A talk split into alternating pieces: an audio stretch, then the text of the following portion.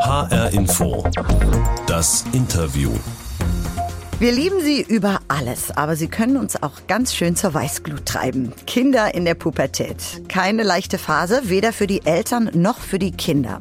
Der Körper verändert sich, es folgen Stimmungsschwankungen und endlose Diskussionen über dies und jenes. Das Gehirn scheint während der Pubertät eine Großbaustelle zu sein. Dann braucht es neue Wege für ein Miteinander in der Familie.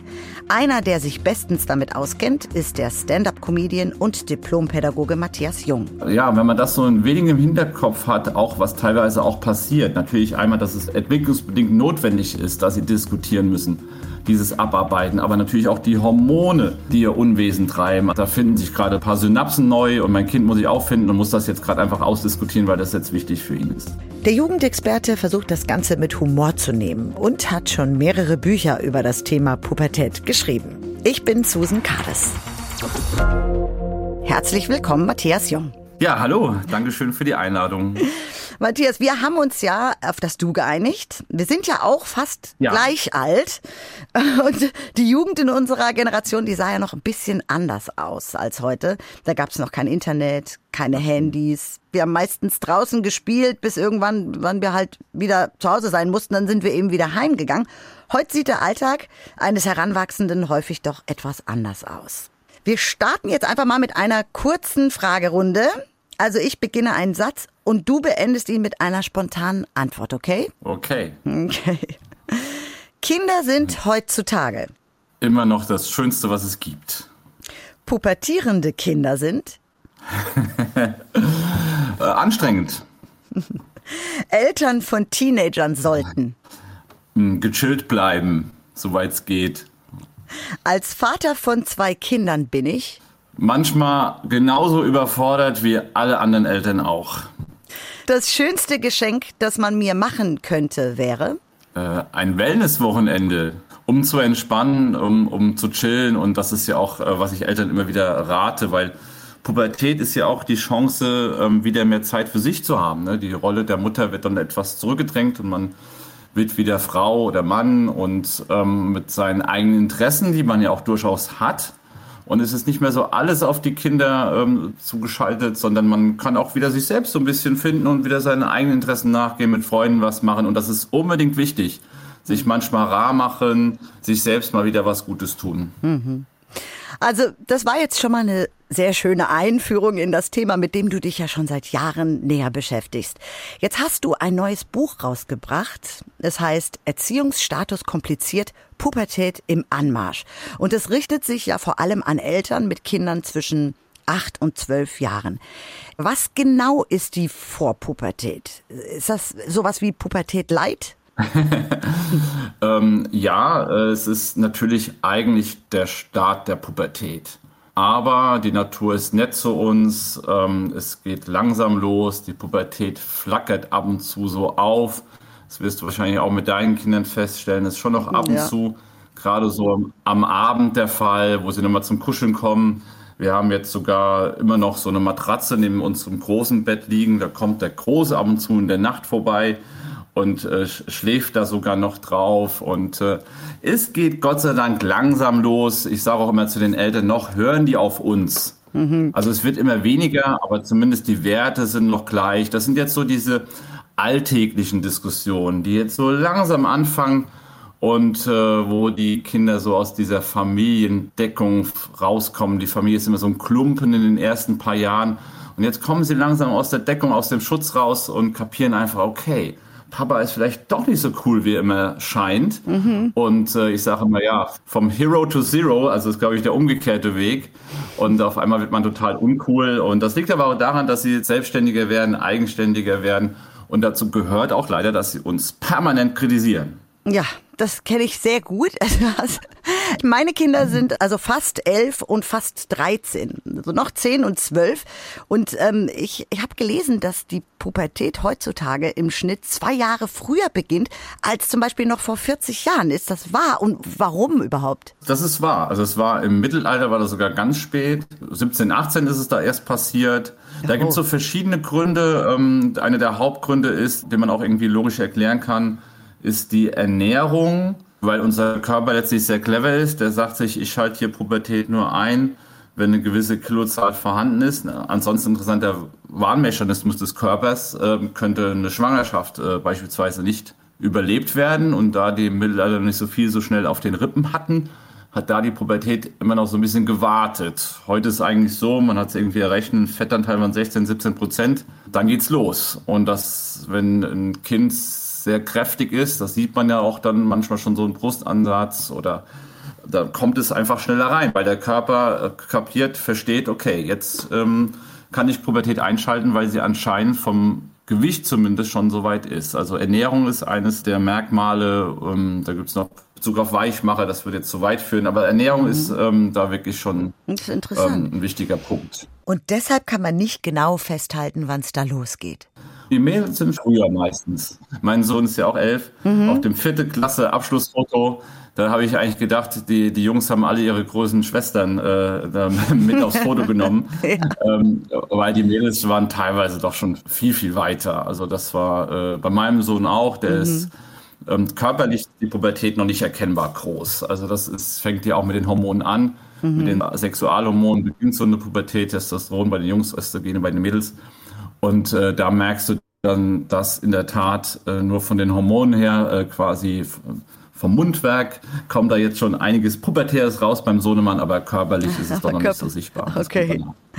Aber warum ist es, du sprichst gerade was an, mündlich merkt man schon was, wenn vielleicht auch nicht unbedingt körperlich. Warum ist es denn notwendig, wenn sich ein Kind zum Teenager entwickelt, warum ist es dann notwendig, dass das mit ewigen Diskussionen und mit schlechter Laune und so weiter verbunden ist? Warum? Ja, ich sag ja auch immer, atmen, atmen ist dann immer wichtig. Und äh, eine Mutti hat ja mal zu mir gesagt, sie hätte ja nie gedacht, dass sie die Atemübungen aus dem Geburtsvorbereitungskurs auch noch zehn Jahre später braucht. Das ja. ist manchmal, glaube ich, so. Aber es ist, ähm, da schließe ich gerne an, an das, was ich vorhin gesagt habe. Also ja, die kommen jetzt langsam aus dieser Deckung raus, die hinterfragen alles. Ähm, ich mache es gerne mal an diesem peinlich Beispiel. Also wir werden ja auf einmal auch peinlich mhm. unseren Kindern gegenüber. Auch das muss letztlich sein, weil ja Job des Teenagers ist es in der Pubertät, sich abzunabeln, seinen eigenen Weg zu finden. Mhm. Und da macht es ja nur Sinn, ja, wenn ich das doof finde, was die Eltern machen, wenn ich das peinlich finde, was die Erwachsenen machen, weil sonst brauche ich mich ehrlich gesagt auch nicht abzunabeln, dann ist ja alles gut mhm. und ich kann ja dann ewig da wohnen bleiben. Und das äh, will ja letztlich keiner. Also beruhige ich die Eltern auch mal bei den Vorträgen und sage, wenn ihr für eure Kinder die schlimmsten, nervigsten, peinlichsten Menschen der Welt seid, mhm. habt ihr alles richtig. Das ist, das ist ein bisschen tröstend, ehrlich gesagt. Das stimmt. Dennoch, auch wenn, du hast es ja auch eben schon erklärt, der Körper verändert sich und die Hormone sind sicher auch mitverantwortlich für das Verhalten, wenn die direkt ausflippen zum Beispiel oder frech sind oder auch undankbar und was da alles so dazugehört manchmal. Aber die Frage ist, wie man dann am besten damit umgeht, weil die Eltern wünschen sich ja dennoch ein bisschen Respekt, trotz allem. Total. Und das ist auch immer so dieser pädagogische Ratschlag, der vollkommen richtig ist, aber der so schwer ist, also mhm. richtig schwer, nämlich mhm. ist nicht persönlich zu nehmen. Das ist die große Kunst, dass man weiß, mein Kind tut jetzt in diesem Falle, wo es ausrastet, sehr viel für sich, mhm. aber nichts gegen uns. Also sehr viel für sich heißt, versucht seinen eigenen Standpunkt kennenzulernen. Die arbeiten sich ja auch permanent an uns ab. Ne? Also die fragen sich, okay, finde ich das jetzt cool, was der Papa gesagt hat, oder finde ich das doch nicht so cool? Also da arbeiten sie die mhm. ganze Zeit dran. Also sie lernen quasi eigene Entscheidungen zu treffen und ähm, ja auch oft sehr lautstark. Klar, das bekommen wir auch immer wieder zu hören. Das ist dann auch anstrengend. Pubertät ist nicht einfach. Deshalb habe ich auch vorhin gesagt, es ist auch anstrengend für uns. Mhm. Und wir müssen wirklich so ein bisschen lernen, es nicht persönlich zu machen, weil das ist, kommen ja manchmal ganz krasse Sätze raus. Mhm. Mama, ich hasse dich, du verstehst mein Leben nicht mhm. beleidigen uns wirklich. Ja. Also verletzen uns auch, weil die auch genau wissen, welchen Knopf man bei uns drücken muss. Ne? Also es ist ja einfach so, das kennen die ganz genau. Mhm. Und da ist nicht persönlich, nicht, nicht persönlich zu nehmen, ist total schwer. Aber ja, wenn man das so ein wenig im Hinterkopf hat, auch was teilweise auch passiert, natürlich einmal, dass es durch äh, entwicklungsbedingt notwendig ist, dass sie diskutieren müssen, dieses Abarbeiten, aber natürlich auch die Hormone, mhm. die ihr Unwesen treiben. Also wenn man das eigentlich, das alles sich so ein bisschen vor Augen führt, ist das vielleicht manchmal so eine kleine Erklärung, nicht unbedingt eine Entschuldigung, aber vielleicht schon wieder so eine ja. Beruhigung. da finden sich gerade ein paar Synapsen neu und mein Kind muss ich auch finden und muss das jetzt gerade einfach ausdiskutieren, weil das jetzt wichtig für ihn ist eine Beruhigung auch vielleicht, ich habe gar nicht so viel falsch gemacht, weil das, die Frage kommt es auch ein bisschen darauf an. Also die Eltern sind ja oft einfach immer an allem schuld, ganz egal. Im Zweifel auch fürs schlechte Wetter oder wie auch immer. Und ist das egal, welche Art von Erziehung man durchzieht? Ist das einfach in der Regel so, weil das in dem Alter zumindest meistens der Fall ist? Ja, das ist der Job, alles falsch zu machen in dem Moment. Aber in dem Moment macht man auch alles richtig. Mhm. Ähm, die Eltern denken ja immer so, im Vorfeld dieser Vorpubertät ist ja, da gibt es ja klar noch diese Wackelzahnpubertät, so beim Schulwechsel, das ist ja, oft hängt das einfach nur mit dem Schulwechsel zusammen und dann haben die wirklich so oft nur so ein, zwei Jahre Ruhe. Und man denkt dann als Eltern so, boah, bin ich ein super Vater, ich erziehe die gerade, boah, es läuft Wahnsinn. Und ähm, man läuft so ja, ganz cool durch die Straßen und denkt, auf einmal kommt die Pubertät und man denkt auf einmal, man hat alles falsch gemacht. Was ist jetzt auf einmal los? Was, das kann doch nicht wahr sein. Und dann ist man wieder sehr unsicher, wie oft die Eltern sind, mit denen ich spreche, sehr unsicher. Aber da hat man auch nicht wirklich alles falsch gemacht, sondern ich beruhige die auch immer wieder. Man sagt auch, wenn man in den ersten zehn Jahren eine stabile, liebevolle Eltern-Kind-Bindung hat, dann brauchen die logischerweise in der Pubertät mehr Rebellion, mehr Pubertät, um sich von dieser Bindung befreien zu können. Ne? Ich vergleiche das immer mit einem Knoten im Schuh. Wenn der fest zu ist, die Bindung stark ist, brauche ich auch mehr Kraft, diese Bindung zu lösen. Und da muss man dann wirklich sagen, dann hat man eigentlich gar nichts falsch gemacht, sondern in, gerade in den ersten zehn Jahren sehr viel richtig. Weil ich probiere mich nur aus, ich pubertiere nur, wenn ich mich wohlfühle. Das ist in der Tat sehr tröstend, muss ich sagen. Eine Frage habe ich diesbezüglich noch, was den Unterschied zwischen Jungs und Mädchen angeht. Gibt es da Unterschiede, vielleicht auch was das betrifft, an wem die sich mehr reiben, ob an Mama oder an Papa? Mm, also Unterschiede gibt es schon in der Art und Weise, wie sie quasi ähm, rebellieren, sage ich mal. Vor allem auch untereinander. Ähm, das spiegeln mir auch oft auch viele Lehrer oder auch ähm, Sozialpädagogen, die sagen oft, die, die Jungs sind so mehr gerade raus. Also die sind natürlich ein bisschen mit Energie behaftet, also die, die brüllen sich dann an, da wird auch mal gekämpft, also die hauen ihre klare Meinung sehr stark raus. Und die Mädels sind schon noch so ein bisschen mehr hintenrum, ne? Da wird da mal auch die hat das gesagt und die hat das gesagt und das ist auch für die Eltern oder auch, ähm, auch natürlich auch für die Lehrer, sag ich mal, immer ein bisschen schwerer zu erkennen. Also da in der Art und Weise, wie sie rebellieren, ähm, wie sie ihre eigenen Standpunkte suchen und finden, gibt es da schon ähm, ein paar Unterschiede. Vom Alter auch, klar, die Mädels sind, haben wir ja schon gesagt, gerne mal so zwei Jahre weiter. Mhm. Und ähm, letztlich, an welchem Elternteil sie dann eher äh, bappen bleiben, das ist so ein bisschen verschieden.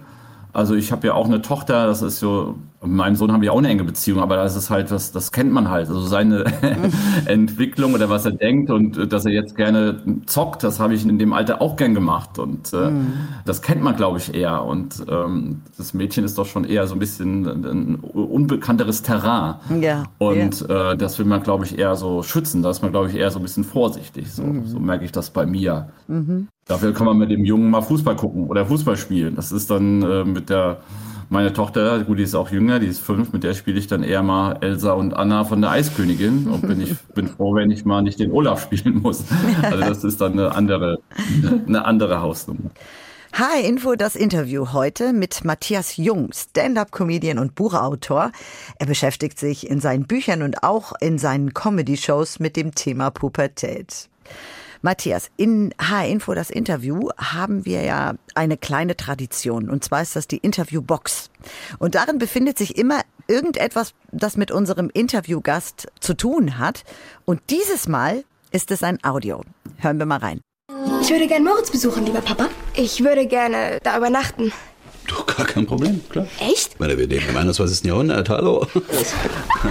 Glaubst du, das habe ich ernst gemeint? Hallo, wa, mo, hi. Hast du den Ton erkannt? ähm, ist das aus äh, Puppetier oder? Äh, Richtig. Äh, ja, ne? Ganz äh, genau. genau. Das war ein Ausschnitt aus dem Film Das Pubertier. Und es gibt ja so einige hm, Teenager-Themen, die den Eltern ein wenig Sorge bereiten können. Das ist so eins, oder? Ja, da muss ich natürlich als Vater, ähm, wenn dann meine Tochter in dem Alter ist, oh je, da muss ich, ähm, ich denke, man geht ja immer als Eltern so vom Schlimmsten aus. Also es ist oft wirklich so, also Statistik auch, die ist auch auf der Seite der, der Eltern, um sich zu beruhigen. Ähm, ich glaube, seit, seit 2008 so ist sie, dass sie da äh, unsere Teenies immer länger mit dem ersten Mal warten wollen also da lassen die sich Zeit und das ist ihnen auch noch immer noch genauso wertvoll, dass es auch was Besonderes sein soll. Also kann man eigentlich beruhigt sein. Ich glaube, als Eltern dreht man da immer so ein bisschen am Rad, wenn die dann so alleine im Zimmer sind. Aber oft wollen die einfach nur gemeinsam Zeit verbringen. Ich glaube, das ist der allerwichtigste Faktor Zeit verbringen, natürlich auch mal Nähe, klar, aber äh, wir denken da immer nur, äh, das geht immer nur um das eine, aber das eine ist einfach zusammen zu chillen, zu Netflixen, mhm. gemeinsam einfach Nähe zu haben. Das ist äh, im Programm oder im Vortrag ist das auch immer ein sehr beliebtes Thema. Da geht oft auch in dann einen Raum durch die Menge, wenn ich das so ein bisschen beschreibe.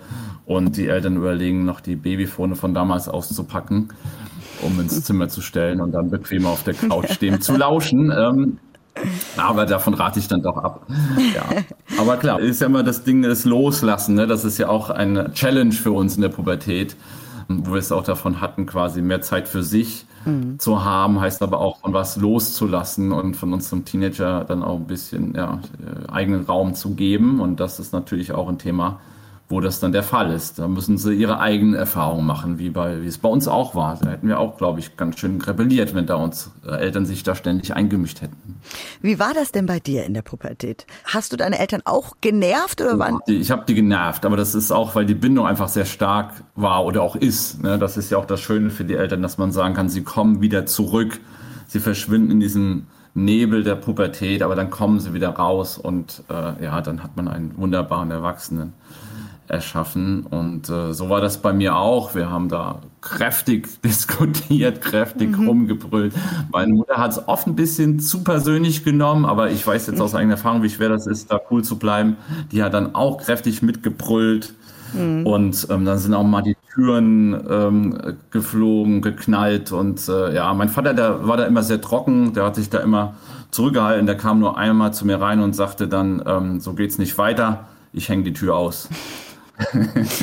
ja, drei Tage Duschvorhang ging auch vorbei, ja.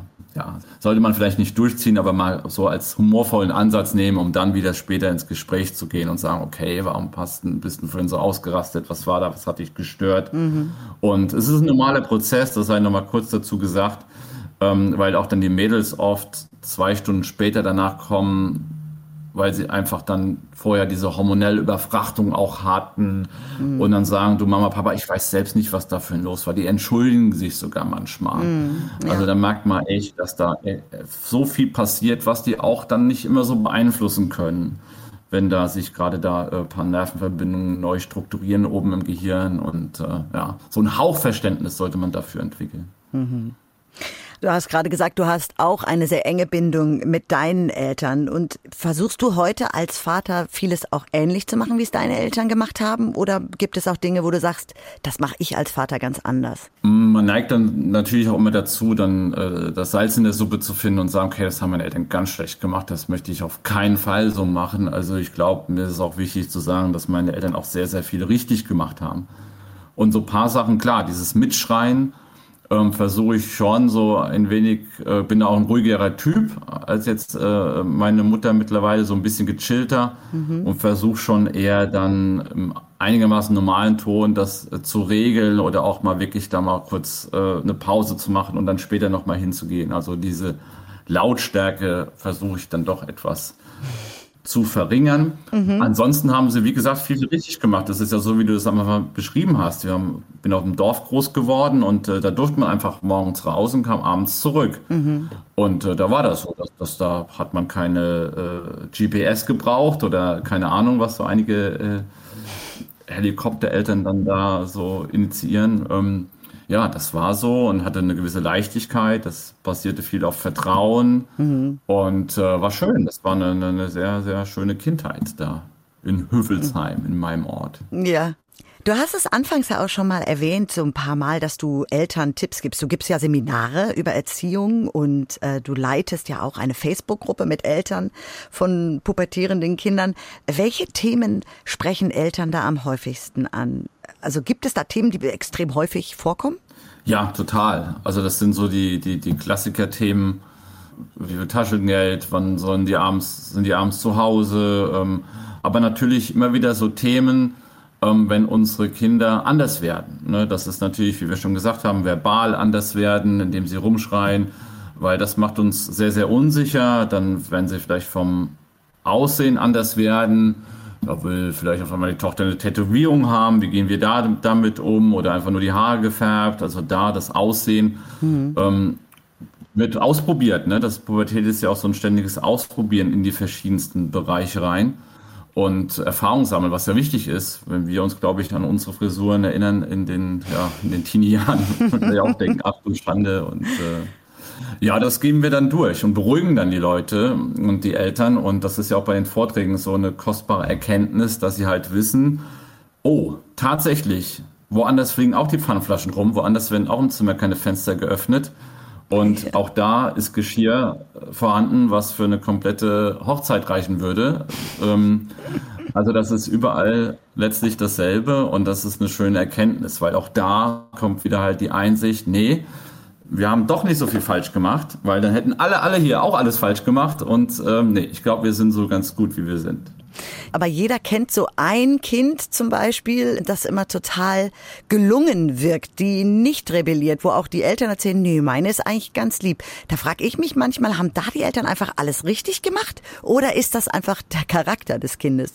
Ähm, das ist äh, äh, manchmal auch nur, dass sie es vorgeben, quasi von den anderen Eltern. Da ist schon viel ähm, Schönfärberei angesagt, ist so, glaube ich schon. Ähm, aber tatsächlich ist es auch so, dass manche dann auch, äh, gerade bei Jungs, die kommen ja auch dann meistens später rein und dann ist es auch so eine, ja, muss mal mit einer Welle zu vergleichen, so kleine Wellen, die da kommen. Das sind jetzt keine großen Wellen, die immer wieder da passieren. Also das stimmt schon, dass es da schon einfach Unterschiede gibt. Der Charakter macht schon viel aus. Also klar, wir sind Begleiter äh, unserer Kinder, ähm, wir erziehen sie und äh, sind der Fels in der Brandung. Aber merken wir auch bei unseren Kindern, ich weiß nicht, wie es bei deinen Kindern ist, aber die sind vom mhm. Charakter schon teilweise sehr, sehr verschieden. Ja, doch. Und dafür können wir in erster Linie mal nichts. Du bist ja von Haus aus Diplompädagoge, stehst aber auch regelmäßig auf genau. der Bühne als Comedian. Ich frage mich, was war eigentlich zuerst da? Ähm, eigentlich der, der gute Frage. Also natürlich habe ich im Schultheater äh, auch äh, tragende Rollen gespielt, aber dann natürlich kam das Studium der Pädagogik, dann kam die Leidenschaft einfach mit Kindern und Jugendlichen auch arbeiten zu wollen und dann kam die andere Leidenschaft dazu, die Bühne. Mhm. Und jetzt ist es einfach eine wunderbare Mischung geworden. Also mal davon abgesehen, dass ich auch noch gerne schreibe, ähm, das kann mhm. ich da auch tun, das darf ich auch machen. Aber jetzt ist eine wunderbare Mischung geworden zwischen Eltern zu helfen, also wirklich auch ernste Hilfestellung zu geben, Informationen zu geben, ein paar Gedanken vorzugeben, aber das alles mit Humor. Humor ist das Werkzeug des Ganzen, aber an sich sind die Vorträge mittlerweile oder auch die Auftritte eher ernst angelegt. Also ich will da schon, dass die Leute auch was mitnehmen und dass sie in der Tat, das ist ja meine Philosophie, ein bisschen gechillter, ein bisschen entspannter da rausgehen, einfach eine schöne Mischung zu haben. Weil es gibt, glaube ich, viele pädagogische Bücher, wo alles total richtig, alles und super formuliert und alles perfekt ist, aber da der Humor ein bisschen zu kurz kommt und diese Leichtigkeit und diese Alltäglichkeit. Mhm. Und auch in der Facebook-Gruppe, die ich mit der Daniela Strube ja leite, ähm, haben wir halt einfach sehr viel Alltag. Und da hilft manchmal diese blumige pädagogische Sprache nicht. Nee, da hilft knallharte Tipps und kurz und knackig. Jetzt braucht die Mutti Hilfe und nicht, das muss jetzt schnell passieren. Mhm. Und das hilft den Müttern oder auch Vätern klar äh, auch sehr, wenn man da sehr nah am Alltag ist und mhm. ja, Humor kann, kann nicht so schaden. Das kann ich jetzt beides vereinbaren, mhm. Hilfe, Stellung geben und das mit Humor ist ideal. Perfekte Mischung. Für alle Eltern zum Schluss noch kurz, die ihre Kinder bisher ganz ohne Ratgeber erzogen haben. Gibt es etwas, was du ihnen jetzt noch mitgeben möchtest? Ähm, prinzipiell brauchen sie keine Ratgeber zu lesen. Das ist natürlich äh, ein schöner Vorschlag von einem Menschen, der Ratgeber schreibt. ähm, aber wir Eltern haben was, also Eltern sind in erster Linie unsicher. Ne? Das ist so, was ich immer wieder beobachte Ähm, aber wir haben ja nicht nur ein Bauchgefühl, was uns hilft, oft doch die richtigen Entscheidungen zu treffen, weil wir halt unser Kind kennen und unsere Familie kennen, aber wir haben auch ein Herzgefühl, hm. weil wir unsere Kinder lieben und schätzen und deshalb haben wir dann nochmal ja, so, so, so ein Gefühl mehr, was uns mit Sicherheit dazu bringt, viele Dinge richtig zu machen und nicht falsch zu machen, wie wir immer denken. Und deshalb ja, man kann das Buch auf jeden Fall super lesen, aber prinzipiell machen wir dank unseres Bauchgefühls und vor allem unseres Herzgefühls, weil wir unsere Kinder lieben, so viel richtig. Äh, 95 Prozent macht man tatsächlich richtig und 5 Prozent kann man dann nochmal nachlesen. Das, das passt dann schon. Vielen Dank, Matthias Jung, Diplompädagoge, Buchautor und Stand-up-Comedian. In seinem neuen Buch Erziehungsstatus kompliziert gibt er Eltern Tipps, wie sie die nicht immer ganz einfache Zeit der Pubertät etwas gelassener überstehen können.